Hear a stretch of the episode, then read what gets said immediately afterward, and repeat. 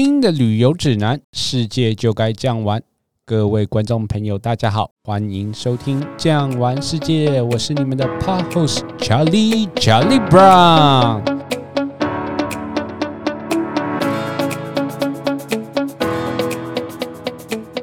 今天呢，首先要欢迎我们的来宾 Miss Mandy。Hello，大家好，很高兴又跟大家在空中相会。今天我们继续要讲的主题呢，还是 Hola Español 西班牙。那十一月八号呢，美国宣布，十八岁以上的成年人需要打完两剂国际认可的疫苗才能入境。那想请问一下，Miss Mandy，西班牙的规定是如何呢？西班牙哈，它跟美国也是一样，也是必须要打完两剂国际认可的疫苗才可以入境西班牙。除此之外呢，必须还要到西班牙他们卫生部的健康声明表的网站呢，填妥健康声明表，然后呢，要取得 QR code 才可以旅行。那就是跟杜拜也是一样了，大家申请一个所谓的 QR code。是的。那再想请问一下，有没有跟台湾一样，入境后有没有需要隔离呢？完全不需要。哇哦，那这是对我们来讲是一个非常好的消息呀！没错，其实西班牙的节日非常多。那 Mandy 可以跟我们介绍一下，说为什么会有这样的情况呢？西班牙他们的假日真的是非常多，像大家耳熟能详的发雅节呢，它是在马伦西亚；奔牛节呢是在班布罗纳；番茄节呢是在另外一个城市叫做布纽。为什么这些节日呢？感觉上很多，但其实上，因为它有分不同的城市，所以它的假日呢，譬如说这个发雅节，它就只有瓦伦西亚是放假的，那其他的城市呢，并不会有休假的情况。可以帮我们举一些例子吗？譬如说，像在马德里，这个妈妈呢，她是在马德里市上班，可是呢，他们居住的地方是在马德里省。当马德里省呢，他的孩子的学校在放假的时候呢，妈妈却是要上班的。这个时候呢，就不知道呢，孩子要托给谁，会造成这样子的困扰。我知道了。再请问一下，西班牙它的物价高吗？那还有一个台湾的听众朋友最好奇的就是西班牙的薪水如何？西班牙的物价呢，以现在的欧元汇率来讲呢，其实真的是很便宜，因为欧元对台币呢。最近已经到了很低点，大约是一比三十三。这相对于之前曾经到四十八、四十九的时候呢，我们就会觉得西班牙现在的物价呢是很划算的。同理呢，欧洲的其他的国家呢，其实也是一样的。那另外，刚刚查理有问到西班牙人的薪水，他们的平均的所得呢是比台湾高一些啦。曾经台湾在大约二十年的时候呢，已经几乎要跟西班牙是追平了。那个时候呢，还不是欧元的时代。不过很可惜的哈，就是台湾这二十年呢，几乎没有怎么再增加。但是呢，西班牙还是一直呢有按照那个该有的幅度在增长。他们的薪资平均所得呢，大约是在。两千六百元左右，哈，这个是税前。那税后呢？因为他们的税呢，大概会要达到三十个百分比，哈，所以税后呢，大约会是在一千六百多，不到一千七，这个是平均啦。那他们的年轻人，如果说从大学学校刚毕业的话，他们的薪资呢，至少都是一千块起跳，这个是最基本的。那一千块呢，就是拿到他们。手中，当然这个也是有分科系。如果说他的科系呢，他选择的工作呢是可以达到高薪的标准的话，那当然两千三千那个也都是大有人在。那西班牙人呢，他们的晚餐时间跟台湾相对比较起来都是非常晚的，这样子会不会影响到他们睡眠的时间呢？呃，我这边大概跟大家分析一下哈，西班牙人呢，他们一天要吃午餐，午餐就是一二三四五的五，除了早餐、午餐、晚餐，这个跟我们一样。另外呢，他们在早餐跟午餐中间呢，有一个早上的早茶；午餐跟晚餐之间呢，有一个下午茶。因为呢，他们的午餐呢是在两点到四点这个当中，所以呢，距离太长太远，跟早餐，所以他们中间呢会在出去，可能吃一点简单的点心啊，然后喝一杯咖啡这样。晚上呢，因为晚餐的时间呢都是到九点甚至更晚，所以他们的晚餐不像我们晚餐一天好像是当中最重要的一餐，他们最重要的一餐呢会是落在。午餐的时候，晚餐呢，他们通常就是吃比较简单的，可能像一点生菜沙拉啊，或是喝一点汤，又或者吃一点点那个搭把死，就是小菜之类的。他们正常的上班时间大概是几点钟到几点钟呢？其实上班的时间呢，跟我们台湾是差不多的，他们是早上九点到下午的七点钟下班。但是中午的休息时间呢，就跟我们差距很大。中午休息时间是从两点到四点，因为这个两个小时的时间呢，就是要让他们有时间呢，可以好好的吃一餐。而这个午餐呢，就是他们一天当中最重要的一餐。再来呢，午餐之后呢，他们可能需要休息一下，睡一个午觉，就是他们的西班牙文叫 siesta。现在社会的话，西班牙人还是一样有维持这个所谓的午睡 siesta 这个习惯吗？只要在时间允许的状况之下呢，他们都还是尽可能呢会做一下 siesta。刚刚讲到吃饭这一点，如果说我们知道在美国的话，美国是一个小费至上的国家，如果你去餐厅用餐的话，是必须给这个小费的。那西班牙也是有这样子的习惯吗？西班牙人一定都会给小费，不管多或少，是用餐也好，或是你喝一杯咖啡只要一块多欧元，他也是会给个几毛钱呐，好，或是甚至于是几分钱，都会意思给一下。不像说在美国一定规定好，你今天就是十五趴，你如果没有达到的话呢，可能服务生呢会跟你直接的要求你要补足，或者是给你脸色看。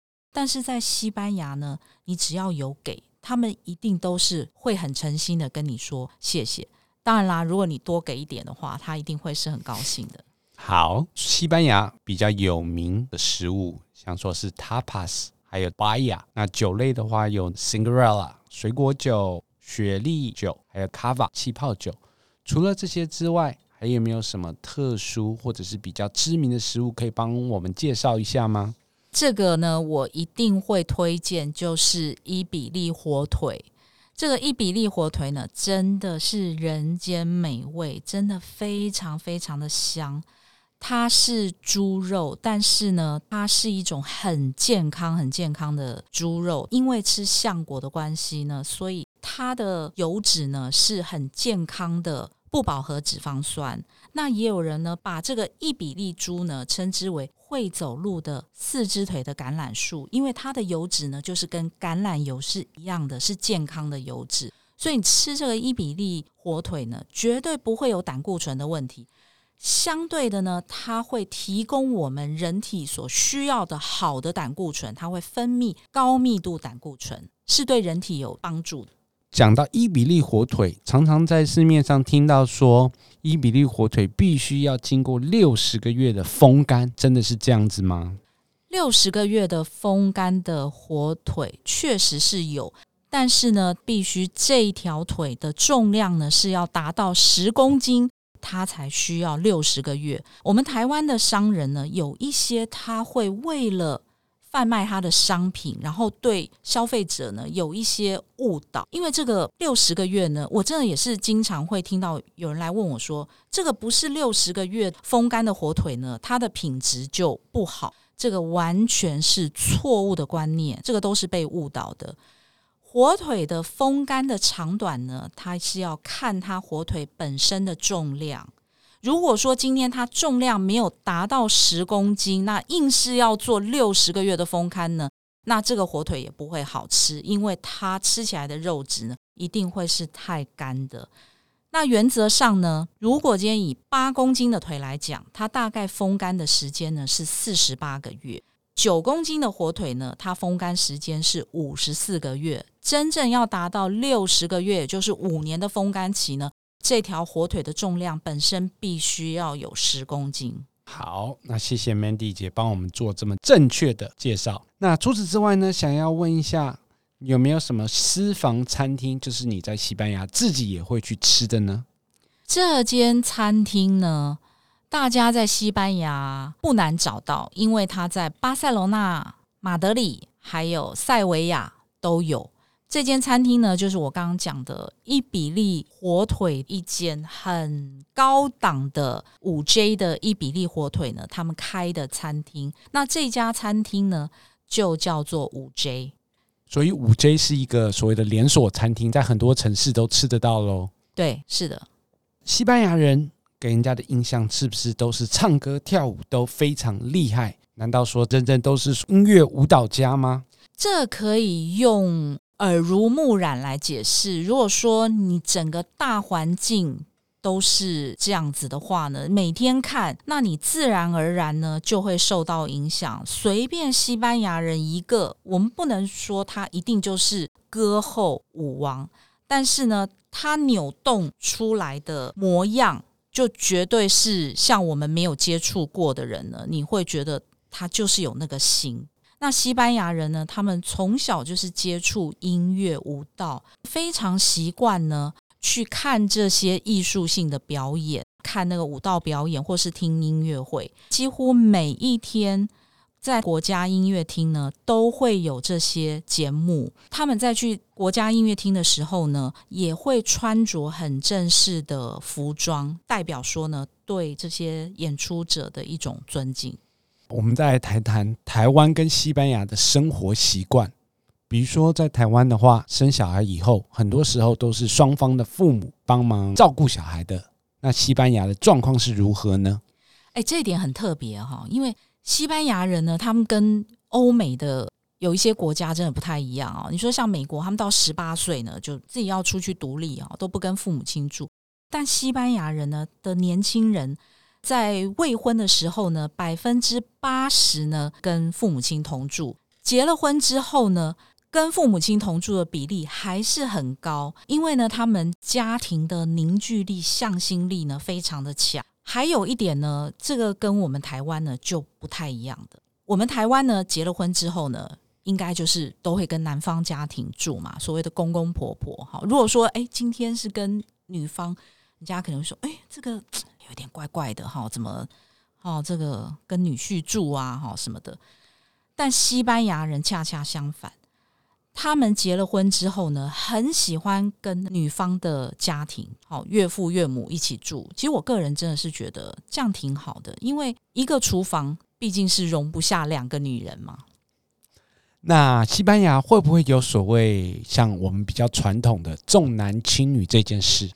西班牙人呢，就是重女轻男，他们喜欢生女生啊，所以说女生反而是比较受到西班牙家庭的喜爱，跟台湾是传统的台湾家庭是有一点点不一样，刚好相反，可以这么说。除了这些以外呢，其实西班牙大家有很深刻的印象呢，就是它的建筑物最知名的呢，就是在巴塞隆纳的圣家堂啊。那除了圣家堂之外呢？还有没有什么是如果我们到西班牙之后不可错过的？哇，西班牙的那个建筑啊，真的太迷人了，而且多样性、多元性非常的丰富。刚刚查理提到的圣家堂，那个是世界上唯一还没有完工就已经被列为世界遗产的。还有呢，哥多华的清真寺，那个清真寺里面呢，又有一间教堂。这个多奇特啊！大家可以想象吗？这个有一千多年的历史性的建筑呢，竟然是融合了两种完全不同的宗教跟不同的建筑形式，竟然会在同样的清真寺里面看到，这真的是世界上独一无二。另外呢，因为西班牙人被阿拉伯人统治，所以在格拉纳达呢。有一个阿罕布拉宫，那个也是当时阿拉伯人呢，在十三世纪到十五世纪呢建的一座非常特别的阿拉伯式的宫殿，真的是很值得大家呢一定要去看一下。因为呢，为什么这个阿罕布拉宫值得大家去？还有一件非常重要的历史事件也是在这里发生的。大家都知道，在一四九二年的时候，哥伦布发现新大陆嘛。其实哥伦布呢不是西班牙人，真正的籍贯呢他是意大利的热内亚人。但是当时呢，到世界各国啊航海国家呢去要求赞助，没有国家同意他。其实他被葡萄牙的国王放鸽子啊。后来呢，他就转而跑到了西班牙。当时的这个伊莎贝尔女王真的是一位很了不起的女性。她拿出了自己的金银珠宝去赞助这个哥伦。刚查理提到的，为什么要交代这段？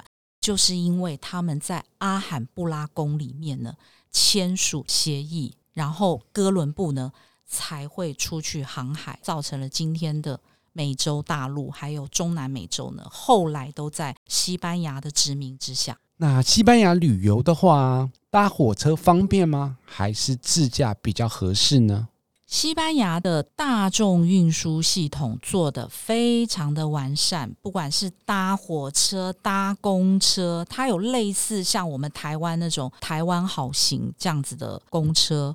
火车呢，也可以从南到北、东到西，甚至接到法国，好，这个都没有问题。